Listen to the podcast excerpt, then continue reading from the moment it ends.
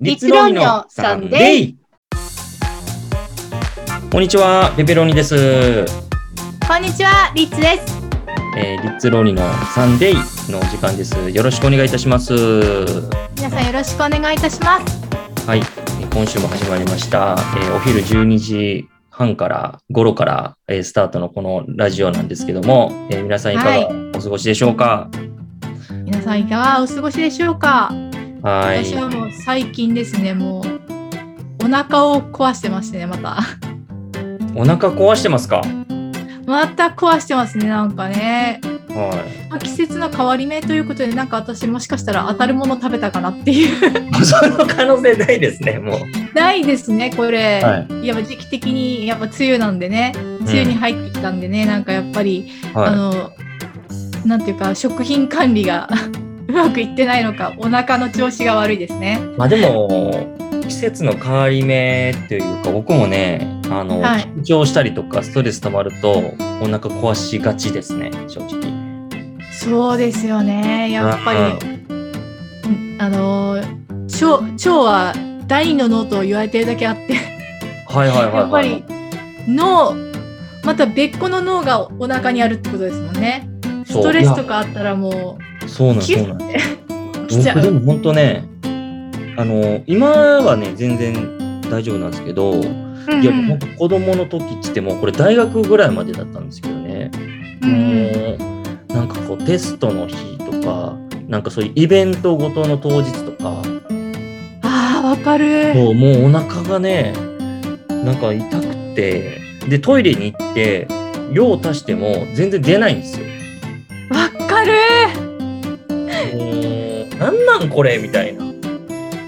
そう、緊張するともうなんかすぐトイレに行きたくなるんだけど、うんなんか出ないんですよね。出ないのに、もうなんか、しょっちゅうトイレ行っちゃうみたいな感じになって。そう、いや、ほんとそうなんよ。だからもう、大学の時とか、高校の時の入学式とか、はい。そう、卒業式はそうでもなかったけど、入学式とか、そういう試験の日とか、もうんう、電車の中、これ電車の中なんですよ、これしかもね。うん。電車の中、もうお腹痛いわ、みたいなね。ああ、あの、電車の中のお腹痛い、本当になんとかしてほしいですよね。ほんとなんとかしてほしい。なんかこう、緊急、緊急脱出用脱達出。本当欲しい。教えてくれ、誰か、これ。緊急次の用みたいな。駅までさ、ずっと我慢してる時のあの辛さ。そう。で、しかももしあの、行く先にもう時間制限があったりとかすると、はい。途中で降りたらうん。遅れちゃうじゃないですか。うん。でととりあえずギリギリまで我慢しようとしちゃうじゃないですか。うん。でね、なんかその、なん電車の時間とか合わなかった間から着いてから行きたいんだけど、うん。なんかもうそう途中で来ちゃった場合、うん。もうやむを得ず降りなきゃいけないっていう、うん。うん。で、その間も辛いし、もうそうよね。どうしたらいいのってなって、だから本当緊急脱出口みたいなの本当に欲しい。ですよね。うんいや、それで思い出したけど、あの、あれですよ。だって、あの、いちさん、あの、そのコンビニでトイレを貸してくれるところってもう結構最近増えてきてるじゃないですか。まあ、ちょっとコロナの影響で逆にね、ちょっとまあ減ってはいますけど、そうなんですよ。それもある。うん。で、なんかまあ、はい一昔前、コロナ前だったら、もうコンビニはトイレを借りれるっていうたり前だったじゃないですか。はそっからですね、さらに前に遡ってほしいんですけど、そのコンビニでトイレを借りるという概念がね、なかった時代があるわけですよ。僕らのはい時時は。い。はい。そう。その時にね、あの、自転車で高校の時は通勤してましたけど、はい。もうトイレスポットがないわけですよ、極端な話も。うおーきつい。きついのよ。だってもうあの公園のトイレには行きたくないし、その普通の公園の。で、コンビニはその時はまだなくて、トイレを貸すというのは。なくて、うん、で、だからもうスーパーとか、あとなんかこう、なんですかね、僕はあの、なんていうかね、もう最終的には、一軒家のトイレ、トイレ貸し、トイレ、トイレに行かしてくださいっていう、なんかお、おじいちゃんおばあちゃんの人となんか仲良くなって、うん、ここっていう時に、すいませんみたいな、またトイレ貸してくださいみたいな、もう何件かこうピックアップしてました。行き先あ、でも、そうやってちゃんとピックアップできてたんですね。ピックアップできてたもん。いやー、それはすごいわ。私、なその勇気がなかったからもう本当に、もう、トイ突然来るトイレが恐怖でしたもん。いや、でもわかる。でも本当、でもそれぐらい自分も緊張したら、あとなんかこう疲れたりとかすると、いなんかこう腸に来るタイプだったんで、うんもう何件かこう、やっぱり、行く先々でピックアップしてました。あ、やちょっとやばい。ちょっとここ寄ってから行こうとかね。うん。えー、やっぱり、そうか、ちゃ対策が取れてたってこと対ですね。策を取ってましたよ。いやーやっぱねそのい言える勇気がなかったですね自分はなか,、うんなくてもうもう顔面蒼白しながら我慢していやー、もうあの苦しさを味わいたくないっていうのをはいまだに恐怖はありますけどねなんかやっぱりうん。あとやっぱりねあのその恐怖といえばはい。あのよく卒業式とかうん。で黙ってとか黙ってなきゃいけない時ってあるじゃないですか静かな時。はいはいはいはい。学校全員なんか集まってるところとかでシーンとしてるところとか、そういう時に限ってあのす咳咳が出ちゃった時止まんなくなっちゃった時はいはいはいはい。あの咳が出始めちゃってうん。であの一回咳して止まるやつだったらいいんですけど一回咳したらどんどん止まんなくなっちゃってうん。あの咳咳あ咳がもうずっとしちゃうみたいなえあのみんなあの顔赤くなるぐらい咳な咳が止まんなくなっちゃったりー、して止まらなくなるんですね。止まらなくな時がもう恥ずかしいしシーンとしてる中で一人で咳止まんないのがもう恥ずかしくてなんかやっぱりそのシーンとするのが怖いっていうのはちょっいや、わとあります。かるわ。なんかでもなんかね、そのシーンとしてる空間が、うんうんなんかこう、耐えられへん時あるんですよ。うんうん。で、なんかあの、その、お葬式とか、そういうところもほら、静かにしないといけないですけど、それは、はい。まあ、なんていうか、行われてるじゃないですか。なんかこう、行事が。で、卒業式も、まあ、ある意味行われてるんですけど、まあ、正直、あの、校長先生の、なんか、お祝いのことは聞いたりとか、卒業ね。授与したりとかっていうところじゃないですか。まあ、はい。ぶっちゃけ自分どうでもよくてですね、そこの話。確かに。関係ないやん、お前ら他人がこう、もらっていってんの、どうでもいいし、みたいな。その状況で、なんか、なんていう、その、む無駄に静かにしないといけないのが、僕ちょっと苦痛で、わかります。私も苦痛なんですよ。うん。で、なんか、その時になんかこう、静かにしてるとストレス溜まってきて、うん。やっぱ空に向かって、なんかこう、あーあーとか言って、なんかこう、声なんか声出しとかんとなんか気持ち悪くなるんですよ、こう。あーみたいな。わかりますよ、それ。本当にね、うん。もうあの、何事においてもですけど、あの、シーンとした状況っていうのはもう結構、結構ストレスを生みますよね。もうなんか、もうね、うわーって言いたくなっちゃう。そう。で、あのー隣にいた友達とか、何言ってんのお前みたいな感じで言われるん。いやいやいや、ちょっとあの声を 出しときたいなと思って、みたいな。なんか発声練習みたいな感じで。発声練習みたいな感じだ。その、そうそう、なんかこう言われた時に、はいって言われるようにかわかんないけど、ちょっと声出しとこうと思ってるああ、みたいな。急に声出すから、みたいな。あります、っちゃうんですよあります。もう、やっちゃうな、私もな。うん。これは、そうですね、なんか、シーンとしてるのが嫌で、うん。無理やり話しちゃったりとかうん。して墓穴を掘るとかね。やるわ。あの、友達とかと話してて、うん。無言になって、無言が平気な人もいるんだろうけど、うん。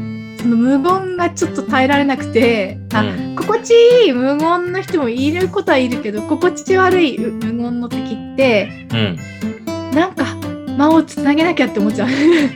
いやー、そうなんですよ。自自分の中でね。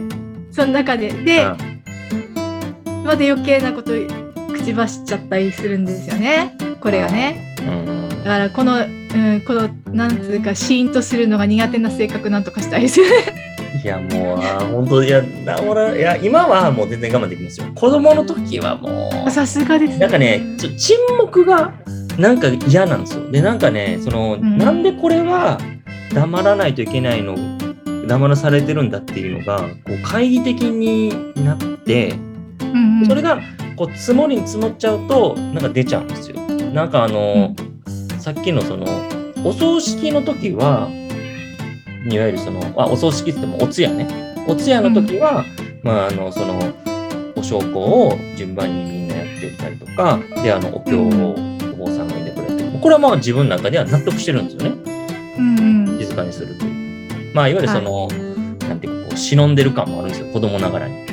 忍んでるわけですね個。人、個人を忍んでる感もあるんですよね。こう忍ばあ私忍者の忍ぶかと思っちゃっていや、違うわ。なんでやねん。なんでお葬式で。忍者になってんのかとか思っておかしいやろ。マジで間違えちゃった今なんで忍者に忍むまず忍者じゃないでしょ。なんで忍んでんだろうとか思っちゃって違う違う違う違う。個人を忍んでるんですよ。あ個人をね。はい。あそう。ですね。まあ普通そうですよね。そっちの方解釈普通しますよね。はい。はい、で、なんかあの、そっから、なんかあの、一周期とか、まあ、あの、三回忌とか、で、あの、家にお坊さんを呼んで、はい。をしてとか、ね。なんかそういうのあるじゃないですか。で、そはいこがね、僕、懐疑的なんですよ。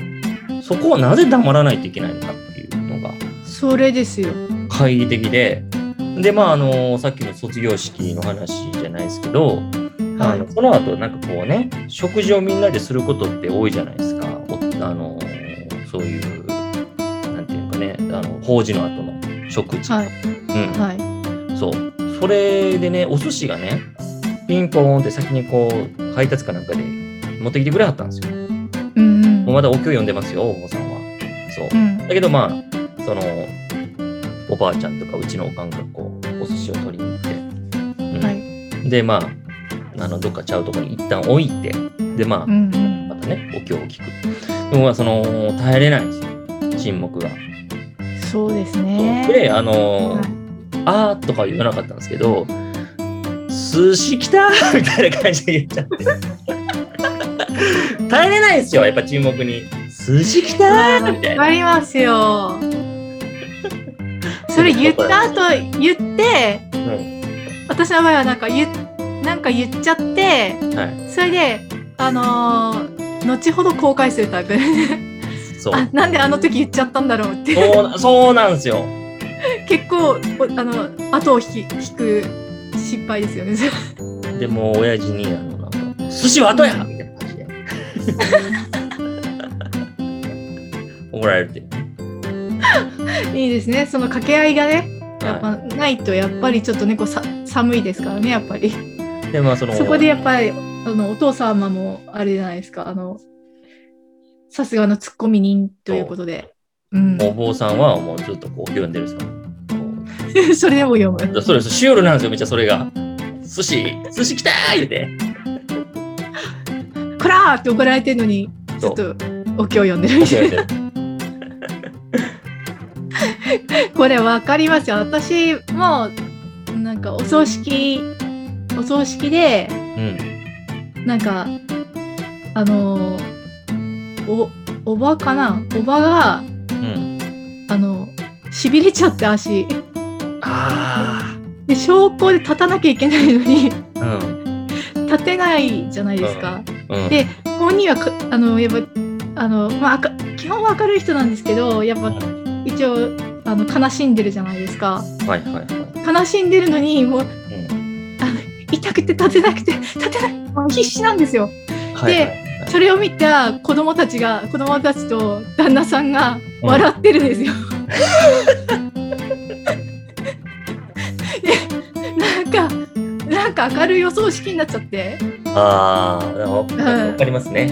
なんかコントみたいになっちゃって。あああるあるでもそれはね。うんでも最終的になんかあの最後までなんかみんな結局笑うことになっちゃって なんか葬式なのになんか笑わせてくれたのかねぐらいなあのあの個人がねあのこうみんなにな泣くなっていう感じで笑わせてくれたのかねみたいな感じではいはいはいはいだけどなんか本当にコントみたいななんかあの、うん。お葬式でしたね。いやーでもねそういう緊張と緩和みたいなのがね起こるんですよ。本当にあの怒ります本当に。うん。緊張と緩和ってありますよね。で僕はねやっぱそれがね耐えれない時がありますよ本当に。そういう緊張が。ああわかります。緊張は耐えられない。うん。本当それはね耐えられないですね。あの、うん。まあそれなんかこうさあのちゃんとこう今は静かにしておかないといけないんだっていうのが自分の中でこうしっくりくればいいんですけどね。来ない時はやっぱこうどっかで発散しないと耐えれないと。そうですね緊張っていうのは本当にうん、何ですかねもう頭真っ白になる時もありますしいや真ねっ白になる時ありますよ本当に。本当に今今まであんだけ練習してきたのに真っ白になってん何やったっけ？みたいな感じになる時あります。舞台とかに立って、うん。あの今まで練習してきたのに舞台に立った途端に真っ白になっていやちゃんとやれてたかどうかもわからないみたいな状態になる時とか、あのね僕あれ思い出しましたよ。あの小学校の時のね、はい。劇ね。はい。僕はね本当もうあのすごい控えめだったんでそんな主役とかね全くそういうの当たらずにね、小学校1年から6年まで過ごしましたけどなんかね、はい。小3の時にねあのなんか10ゲームのやったんですよ劇を。はいはい。10ゲームってめっちゃ名前長いじゃないですか。あなんか長いやつですよね。はい。五行のすり傷、海砂利水魚の水魚松から始まって、ダダダダダダってね長いじゃないですか。あうん。で、僕あの、ポなんかね、ポンポコ、ポンポコリーノっていうセリフがね、ああポンポコリーノとか覚えてる。ポンポコポンポコなんとかそうそうそう。うんうん。そう。で、ポンポコリーノの後に、うん。なんとかなの長久面の長介さんみたいなのがあって、で僕、村人一で、あ。の ポンポコリーノしかセリフもらえなかった。ポンポコリーノしかもらえへんセリフってすごないと思うけどね、正直。いやすごいですよでも私負けてませんよそう。あのー、や役役名うん。木あ、ただ、そういう。動くだけってやつ？いや動かないですよもうきあの手とあの葉っぱ持ってずっと立ってマジか裏方やん、もう。裏方やん。もう裏方ですよほとんどうん。職人職人技ですよ動かないだけですうん。ずっとあの葉っぱ持って動かないうん。いや、あのね、僕、その、ジュゲームのね、はい村人1234、多分3か4か忘れましたけど、あ、4ではなかった。多分2か3か忘れたんですけど、で、はいあの、名前をね、一人ずつ言っていくわけですよ。こうやって。パートがあって。はいで、僕がもうポンポコリーの役だったんですよ。でポンポコリねポンポコリーのはい役だったんですよ。ほんでもう、あのーマンモス校やったんですよね、僕の小学校が。あのね、1200人ぐらいいたんですよ。学う校で。そう。多い多いんですよ。で、体育館にね、もうあのー学芸会っていうことで、もうびっしりなんですよ、親が。へえそう。もう完全にル、もう結構なメジャーなライブ会場みたいな感じになるんですよ、本当に。人数的にも。もうどっかのあのアリーナとか借りちゃった方がいいでも本当もうそれぐらい。結構人多くて。う。うんんで、まああの、あの、ポンポコリーノを何回も練習してるわけですよね、当日。そうですよね頑張りますもんねやっぱりもう正直もうポンポコリーノなんかもう目つぶっても 言えますよ、そんなん正直。もうなんう確かに確かに、はい。でもうあの当日その人の多さに圧倒されちゃって、うん僕あの、えっ、ーム G ゲーム5個のスリーキズ、カイジャリ水魚の水魚松、フライ松、フライ松、クーネルところに住むところ。だで、なんかなんだかパイポパイポの修林街の、クーリン街の、なんで、なんとかなの、ポンポコリーノのポンポコナーの長久名の超好きやから、で、それを今言ってて、で、僕がポンポコリーノっていうような感じなんですけど、あの、コンクリートって言っちゃったんですよね。コンクリートって言ったら、次の人が、コンクリート？って。長介さんって言って終わりました、最後ね。コンクリート、コンクリートの長介さんみたいな。コンクリート本だったんですよ。コンクリート。いや、もう驚きますよね。え、え？ってなりますよね、まずね。次ので、人。ドカーンで、でせもう親がドカーンって言ってね、うんマーク閉じましたよ。まあでも、笑い取れたじゃないですか。だいぶ。で、でじゃあ、まあ、どっちどちらかというと、コンクリートって言った次の人が、コンクリート？って言ったのがドカーンって受けたっていうね。いや、これはさ、やっぱりあれでしょ、ボケとツッコミの、やっぱか、やっぱ、ね、ボケた後に突っ込まれなかったら、あの、シーンとしちゃうところが、やっぱりツッコミがあってこそじゃないですか。ツッコミをね、してくれたんでね、よかったですよして。くれたおかげで、まあ、なんですけど、うん。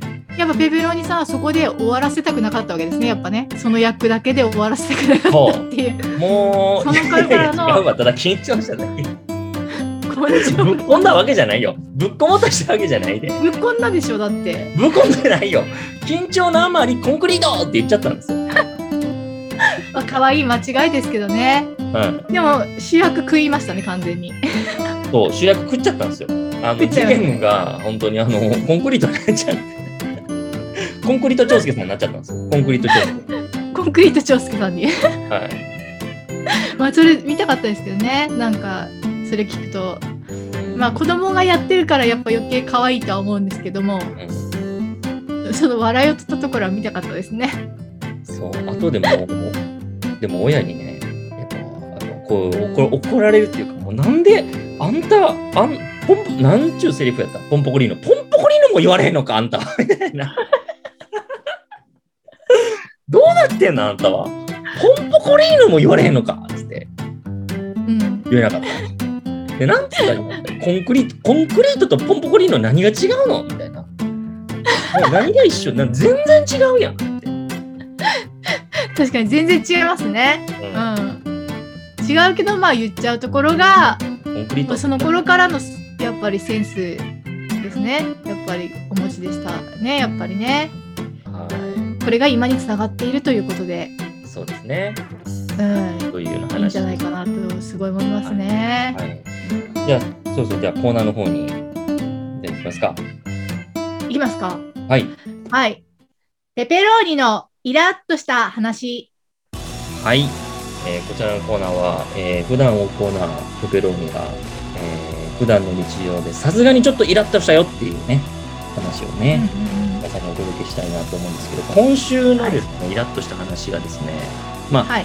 これね、感情的にはね、イラッとっていうかね、ちょっとか、まあ、悲しさの方がちょっと勝ってるんですけど、はい。イラ、イラ悲しかった話っていうかね、イラ悲しかった話。イラ悲しかった話。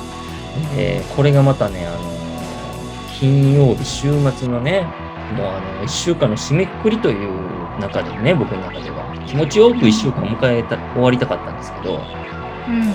あの、その、 Zoom でまた起きた話なんですけど、うん。 Zoom で、えっ、と、そのウェブセミナーっていうのをね、まあ、開催しようということで企画しておりました、会社で。で、はい。それで、あの、うちの会社主催じゃなくて、共催っていう形でね、あの、違う会社さん。3社でうちを含めてセミナーをすると。はい。いうことでね、企画しておりまして。で、それがまあ、あの、実際次の週の水曜日かなん。かが本番なん。ですけどね、あちゃん。とお客さん。を、あの、ズームの中に呼んで、まあ、セミナーをするということで企画してまして、で、金曜日がね、リハーサルだったんですよ。一回ちょっと、そう、本番形式のウェビナー、ウェブセミナーね、ウェビナーを、まあ、あの、リンクをちゃんと作って、そこにみんな一回ちょっと入ってもらって、で、うん。あの、当日の、まあ、工程を確認してみたいな金曜日やったんですよね。はうんい。。で、それを、まあ、あの、私も、あの、そのスタッフのね、あの、登壇する人間ではないんですけど、まあ、スタッフの一人ということで入りして、で、まあ、登壇する人を、要は、あの、何ですかそういうパネリストということで、えーうん顔をちゃんと映してね。で、まあ、えー当日の工程を聞いて。で、僕はそれはスタッフなんで、あの顔も映らない感じで、まあ、一視聴者みたいな役で、えー聞いてた。そうそうそうそう。で、あれ、なんか、ウェビナーってね、その、あのー普通の Zoom のやり取りとは、まあ、あの、スタイルがね、ちょっと違って、その、パネリストと視聴者みたいな関係性になってきてね。で、はいパネリストが、要は、まあ、あのーなんですか、こう、顔、カメラ、まあ、オフも、マイクオフも一応できるんですけど、えー顔が映って、まあ、パネリスト同士でこう会話するみたいな。だから僕は視聴者として今回入ったんですけど、あの、うんカメラのオンオフの設定がもうできないわけですよ。視聴者なんで。うーん。そう。で、コメントはううチャットで打てるんですけど、なんか質問とかをパネリストに打って、みたいな。で、パネリストの人が答える。なんかあれですね、なんか最近のなんかクラブハウスみたいな関係性はいとしてるとね。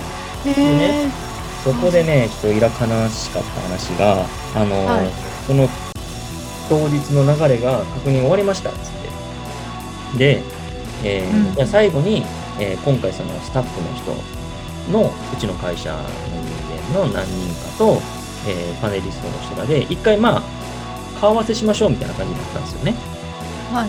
で今回のそのウェブセミナーって本当にウェブ上で全部完結してるんですよ、企画から今回の開催まで。だから一回その直接面会して、よろしくお願いしますって実は一回もしてなくて、うん。全部その、ズームとか、あの、マイクロソフトチームスとか、そういうウェブ上で全部打ち合わせをして、企画してって言ってるんで、あの、一回もその顔合わせがね、あの、今回あの、3社で一回もしてなかったんで、うん。あの、一回まあ、全員パネリストに上がって、よろしくお願いします、しましょうか、みたいなね、うん。感じになったんです、最後に。で、まあ、あの、一あの視聴者役だった僕を含めて何人かのスタッフもどんどんどんどんパネリストに上げてもらってたんですよ。こうやって、はい。ポストがパネリストに追加しますみたいな。でこれ。れがね、あのね、僕ね、あの、一向に上げてくれないんです、パネリストに。一向に上げてくれないんですよ。なんでですか？なんでやろで、なんか、じゃあ何々さん次パネリストあげますね、つって。はい。まあ、あの、うんその通知が来て、あの、上がります、上がりませんかみたいな、多分通知が出るんでしょう、おそらくね。はい。で、なんか、はい、押したら、あーお世話になってます、みたいな、こんにちは、みたいな。そう。で、なんか、まあ、僕が一番下なんで言うても、その中ではね、関係上。だからまあ、自分を最後に上げてくれるんかなと思ったら、えっ、ー、と、じゃあ、この辺りですかねみたいな指名されて。あれ？俺は？みたいになって。おいおいおいおいおいみたいな。で、僕、で、さっきも言ったけど、ほら、あの、視聴者やから、マイクが、設定できないんですよ。あ、そっか。そう、すいません、いますって言えないんですよ。ですよね。そえ、どうしたんですか、それで？う。で、お疲れ様でしたっつって終わるっていう、そのまま。えー、終わっちゃったの？終わっちゃったんですよ。俺、あれ、俺は？みたいになって。お 俺、俺は、俺はみたいな視聴者のまま僕終わったっていうね。お疲れ様でしたみたいな。いやー、それはちょっとどうなんだなんか。で、あの、後でこうね、うんすいませんって来ましたよ、もちろんね。忘れてましたっつって、はい。正式にあの謝罪来たんですけど、はい。僕、あの、ちょっとね、はみごにされて終わったっていうね。それはちょっとイラっときますいや、ね。悲しい話でした。悲しい、悲しいですね、どっちかっていうと。はあのーなんかね、そういうふうになんか、こう、次かな？次かなって思ってた自分もちょっと恥ずかしいじゃないですか、なんか。そう、そう。ななんていうか、こう、後に引けないというか、なんか、うん。めその気持ちどこに持ってったらいいのみたいなところは。ちゃくちゃもやっとして終わりましたよ、僕。いや、もうやりますよ。うん。いや、これがまたね、あの、会社の中で、その、ウェビナーのリハーサル実際受けてなくて、うん、うん。その前後に予定があったんで、あの、僕、外で入りますって言ったんですよね、上司に。うんうんその会社は、あ、分かった分かったって、じゃあ外で受けてね、つって。で、僕、あのなんかこう、恵比寿の駅の近くのなんかこう、はいカフェみたいなところから参加して、はですぐその恵比寿の近くのお客さんとかもすぐ行かないといけなかったんですよ。その後ね。うんでもあのーちょっとじゃあせっかくからこのカフェで、つって。で、まあそれで入って。で、まあほら、マイクがほら、オフだから、さっきの。だから別にどこで受けようが関係ないわけですよ、正直。聞こえないわけそうですね。ううんで、まあ、あの、じゃあ最後にみんなパネリストに上がって、挨拶しましょうかって。確かにドキッとしましたよ。え？と思って。やばい、この頃めっちゃ広いけど大丈夫かなと思って。まあ、でもなんかちょっとこう、うんえ、どうしよう、え、一回出ようかな、カフェと思って出たんですよ。出て、やうんばいやばいやばいと思って。そんなん聞いてなかったら、って思って。ほんで、まあ、あの、静かなところになんかこう、ぐわーってダッシュしてね、もうパソコンを抱きかかえたまま、なんか爆弾持ってるやつからこう、なんか、めっちゃ想像つくみたいな感じですよ、正直もめっちゃ想像つく。う。み耳にイヤホンつけて。いつ何してんだろうみたいな感じでね、周り見てるわけですよ。はい。でもうなんか、こうやって走り回って。で、ビルの中入って、で、上げられないんですよ、パネリスト。うん結局。え、どういうこと？みたいな。いや、それですよ。そう。あんだけ走り回った俺何？みたいな。ね、爆弾、爆弾来るみたいな。爆弾処理班みたいな、こう、こう逃げろ逃げろみたいな感じで、こう、バーン走り回って。周りから見たら、何？し大丈夫ですか？そう、みたいパソコンばっかりってあいつ何してんだろ？うみたいな。な。ね、そんな、こうちょっと羞恥心も感じないほどに頑張って、そう。ね、駆け抜けたペペロニさんの気持ちはどこにうん。いけばいいんだって感最後上げられずに、ありがとうございましたって終わって。じ。うわー、これきついな。ありますよ、でもこういうね、なんか、こう、そのはずだったのにみたいな。はい。はね、期待とは裏腹のい。期待というか、なんかそういう、ね、もともとあった予定と全然違う結果になるっていう。そうですね。や、まあ怖いですそういうちょっとあの、いら悲しかった話といううことですん。いや。でもよく頑張りましたね。はいまあちそゃんとね、の中でも。あの、さっきも言いました謝罪は来ましたんで、あの、わかります。いや、大丈夫ですよって、ちょっと大人な対応させてもらいましたよ。さすがです。もう大人の対応ができた時点でえ拍手です。拍手です。大人対応できない人もいますから。え。はい。そん。それは、このペペ、結果、ペペロニは大人だったっていう、はいちゃんとした大人だったっていうところで、あのリリッさんからのなんかそういうケアもなんかちょっとあれやわなんかちょっと悲しくなってくる ちょっとムカついつきます。いやでもね、あのいつもいつもはあのおちゃらけてるペペロニであっても、はいそういうところではちゃんと大人の対応はできますよっていうところがね、よということですねもしかしたらここでファンがつくかもしれませんからね。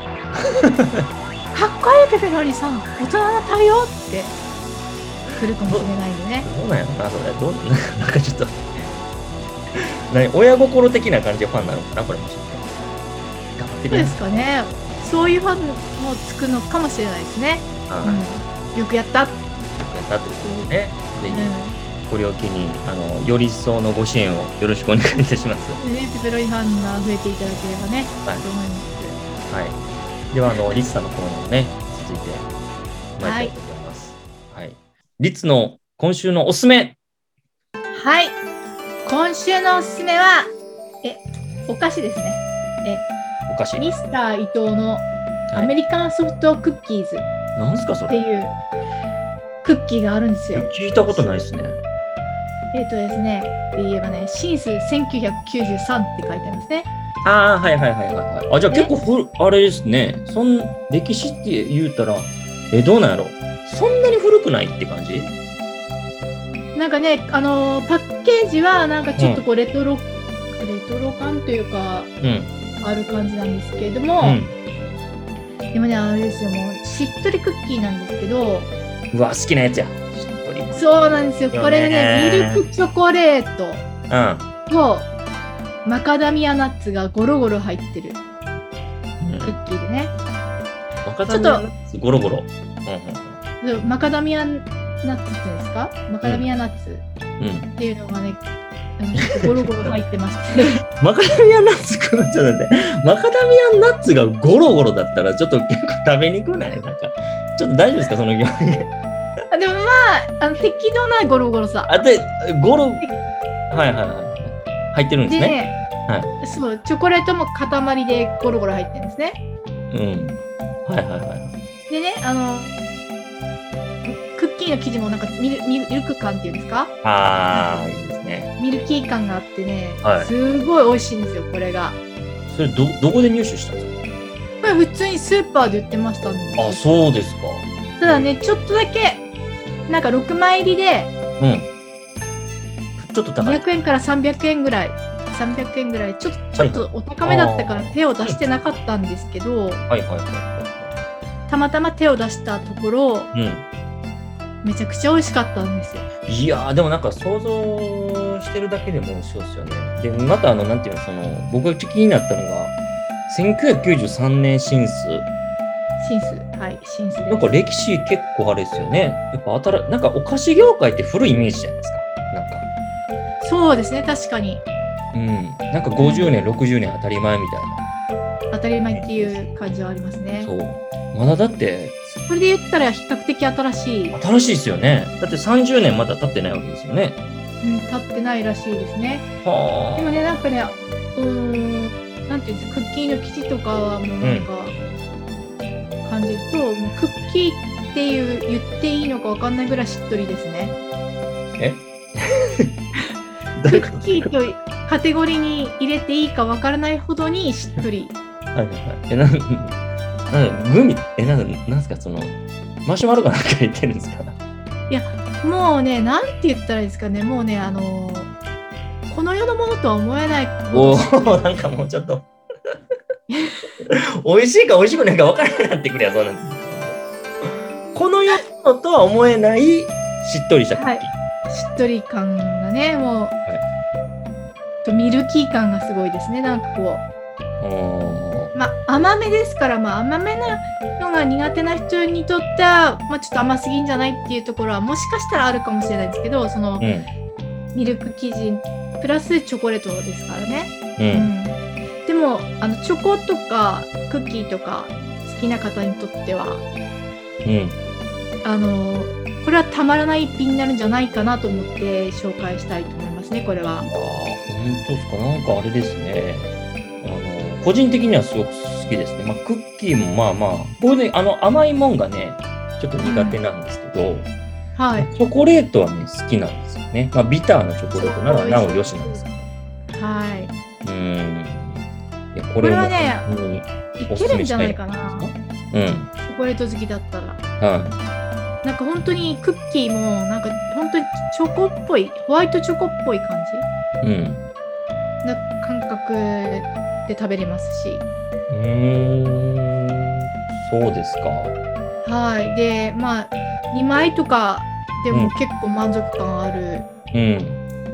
のでね、うん。まあ、コーヒーにも合いますし、はい。普通にあのお水とかでもお水とかお茶とかでも合いますしねうーん。それは、え、なんかその商品名は何でしたっけ？えっとアメリカンソフトクッキー。うん。英語ではねアメリカンソフトクッキーズって書いてあるんですけどね。あ、はいはい。その後に、その前かな。カタカナで表記してるのかな？カタカナで表記してあるのがアメリカンソフトクッキー。ねうん。でしっとり食感って書いてありますね。本当にしっとりをしっとりをもうね強調するかのようにでっかくね書かれてますね、しっとり食感。しっとり食感って感じで、しっとり食感。はい、もう強調されてますのでね。はい。え、これどこが出してる？したミスター伊藤です。ミスター伊藤です。伊藤さん？伊藤さんってことですね。個人経営されてる方ですか？え？個人経営あ、そうですね。個人で経営されてるんじゃないかなと思いますね。あの、伊藤、伊藤紳士？はですね。うん。い。ミスター伊藤？ミスター伊藤。ミスター伊藤が出してるしっとりクッキー。しっとりクッキー。ああ、なるほどね。うん。これはね、本当に一回、こう、甘いのそんなに、あの、甘いのとか、まあ、チョコレートとか好きとか、うん。夏も全然苦手じゃない方だったらもう本当一回はちょっと食べ試していただきたい。うん。うん。一品で。ございます。え、あれって、伊藤さんが生まれた年とかじゃないですよね。これ1993年でこでももしかしたられ。うん。伊藤さんが生まれた年かもしれないです。だってなんかこう食べ物自体はあクッキー自体はうん。うん。本当に最近出たんじゃないかっていう感じのおしゃれな感じですよね。ですんでえ1993年からっていうちょっと疑問もあるんですよね。うんうんうん。うん。うん。最近じゃないかなっていうくらいのはい。なんかクッキーに見えるんですけど、だからそうなると考えられるのはやっぱミスター伊藤さんがうん。1993年生まれっていううん。説もありますね。説もありますね。説もあります。ミスター伊藤のあの年齢もね、まあ、公開してるし、はいク。ッキーもミスター伊藤が丹精込めて作ったと。男性込めて作ってるんだと思うんですよ、もう。こまあ、こまでーパーにかおろせますかね、その量。ミスター伊藤一人でスーパーにおろせる量を生産できますかね？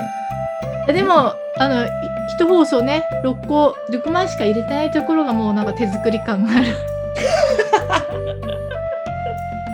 結構ねパッケージ的にはね、なんかこう、大きいんですよ、こう。あの、ビニール包装ですけど、はあの、結構なんかこう、いい感じの、い。はい。なんていうか、ボリュームありそうな、はい。こう、パッケージなんですね。はい。はい。だけど6枚入りなんですよ。ああ。高級感を売りにしてますよね、これはね。なるほど。そしたら、まあ、もしかしたらもう、一晩中寝ずに、一日中クッキー作りに丹精込めてやられてるんじゃないかなと。そう、その可能性ありますね私は思っておりますはい。はい。ですありがとうございます。一度食べていただければと思います。独断と偏見でお伝えいたしました。はい。えー今週のリッツのおすすめでした。はい、ありがとうございます。でね、今週のね、えーリッツロイのサンデーはね、はい終わりに近づいてきたんですけども、お知らせはい挟ん、でおきますかね。そうですね、お知らせ挟んでおきましょう。はい。あのーまずこのリッツローリのサンデーなんですけど、なんとですね、えー今、あの、スタンド FM もお聞きの方もいらっしゃれば、なんと、その他のポッドキャストでも、はいこ、れ、配信できるようになってるんですよね、実は。そうですね、ポッドキャスト、Spotify、はい。あとそして、Google ポッドキャストの入る、配信する予定だと思うんですけどね。あと、まあ、あの Google ポッドキャストは今配信する予定って感じで、であと、あの、Apple のポッドキャスト。はい、Apple のポッドキャスト、はい、などですね、えーいろんなですね、えーちょっとプラットフォームで、なんとリッツロンのサンデーが、えー聞けるようになっておりますので、もしよろしければ他のですね、えーポッドキャストの方でも、えーフォローなどしていただければですね、嬉しいので、ぜひ聞いてみてください。ぜひ聞いていただきたいなと思います。はい、そしてあの、YouTube のリッツローニの方なんですけども、はい。えー前回ねあの恋愛シミュレーションゲームということでねあのだいぶあのちょっと女性の怖いところが垣間見えた 本当ですね、ね。女性ってつくづく怖いですね。怖いなと思ってちょっとあのストーカーチックなね、えー女性に振り回されたペペロニなんですけど、一応、はい。あのもう間もなくですね、まあ、後編、まあ、一応前回が前編ということなんで後編ということではい、続きが配信できるのではないかなという高確率で、これまた前回同様高確率で高確率でお待ちいただければなと。お待ちいただけると助かります。はい。あとはですね、あの、それ以降のですね、収録もですね、今、あの、やっておりまして、まあ、はいゲームの配信もね、今こういうちょっと状況で外出れないんで、まあ、お届けできたらなというところで今考えてますので、ぜひお待ちいただければなと。はい、はいぜひお待ちいただければと思います。はい。という形で、えー今週の、えーリッツローニのサンデー、えー以上になります。はい、はい。皆さん、ここまで聞いていただき、誠にありがとうございました。またはい、来週お楽しみ今週も聞いていただいてありがとうございます。はい、ではまた来週、バイバイ。バイバイ